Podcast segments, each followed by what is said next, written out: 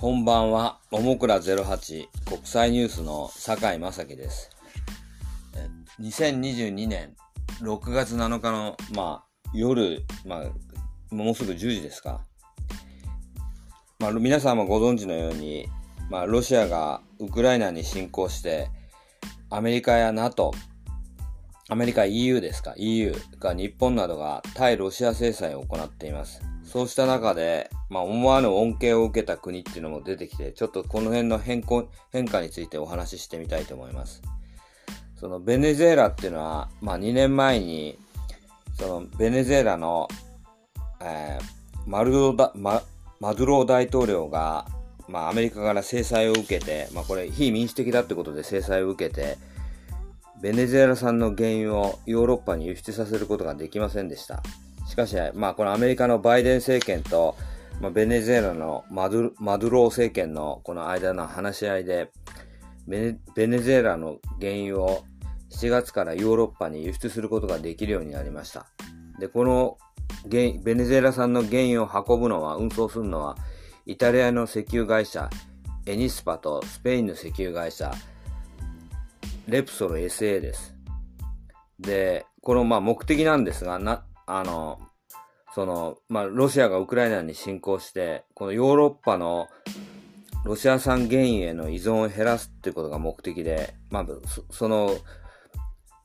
まあ、要するにヨーロッパ、ロシアから原油を、輸入を減らすってことで、その埋め合わせをするために、ベネズエラが、の原油をヨーロッパに送るっていうことに、まあ、なったわけです。で、これはまあ、ベネズエラのニコラス・マドゥロ大統領にとっては、まあ、大きな、なんていうか、棚からぼた持ちというか、まあ、政治的な意味があるわけです。で、バイデン政権の狙いは、今言いましたように、ベネズエラの原油をヨーロッパに送って、ヨーロッパの、えーロシア産原油への依存を減らすってこと。がもう一つが、ベネズエラの原油が中国に行かないっていうことを、行かないようにするってことが目的だったそうです。で、このヨーロッパの石油企業、エニスパとレスポル SA は、ベネズエラの石油、あ国営石油企業、PDVSA と関係があって、その、まあ、なんていうか、この、ベネズエラ産の原油をヨーロッパに輸出することで、あの、その、このベネズエラの借金、借金と原油の輸出を、その、交換にするって、いういうことらしいんで、まあ、その、ヨーロッパのこの石油企業にとっては、まあ、その、い、今まではその、動かなかった、その、なんていうか、まあ、借金というか返してもらわなきゃいけなかった借金を、まあ、原油の輸出で補うってことで、まあ、大きな現金が転がり込んでくるっていうわけでは、なんかないようです。で、ベネズエラのこのマドゥロー大統領とバイデン大統領の間の話し合いは、何が話し合われたかっていうと、マドゥロ大統領が、まあ、民主的な、選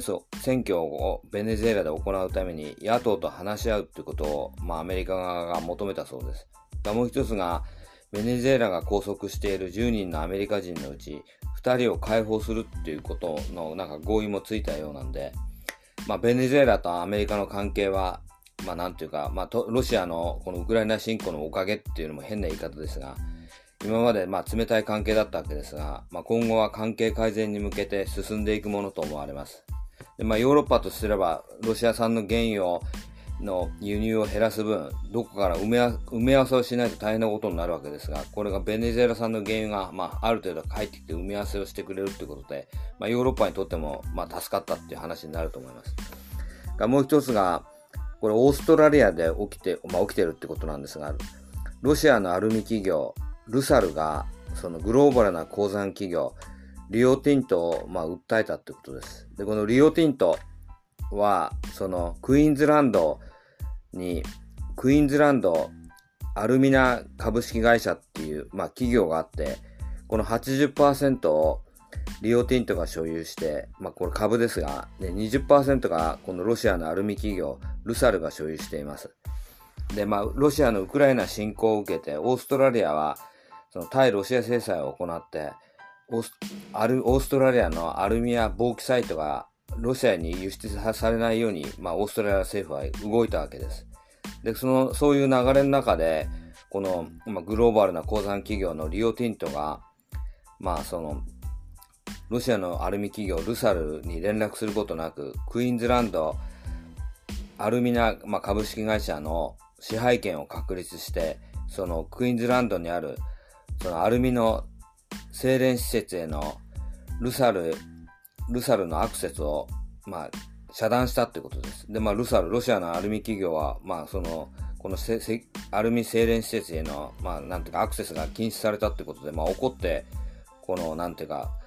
リオティントを訴えたってことですが、まあ、ルサルは、その、リオティントっていう企業を訴えてるわけですが、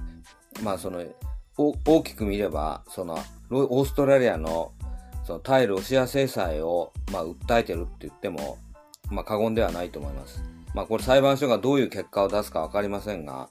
もしルサル、ロシアのアルミ企業ルサルが、の訴えが認められて、このクイーンズランドにあるそのアルミ精錬施設への、まあ、アクセスが、まあ、認められるようになれば、オーストラリアから、なんていうか、ロシアやアルミが輸出されるっていう、送られるっていう一つの道が開かれて、まあ、対ロシア制裁の、の、なんていうか、に穴が開くっていうことにもなってくると思います。まあ、これがロシアの企業が起こした、オーストラリアで起こした法廷闘争です。まあ、今、その、まあ、ロシアのウクライナ侵攻っていうのはまだ続いていて、まあ、ちょっとその、いつ終わるかっていうのもなかなか分かりにくい状態ですが、まあ、バイデン政権も、その、なんていうか、プーチンと大統領との間で、まあ、何らかの、その、なんていうか、外交交渉でもって、このウクライナの紛争を終わらせようっていうような動きが出てきています。まあ、今、そのさ、最後の戦いをして、その戦場で、その、まあ、どの程度、そのウクライナが、あるいはロシア側が、まあ、と、取るっていうか、その、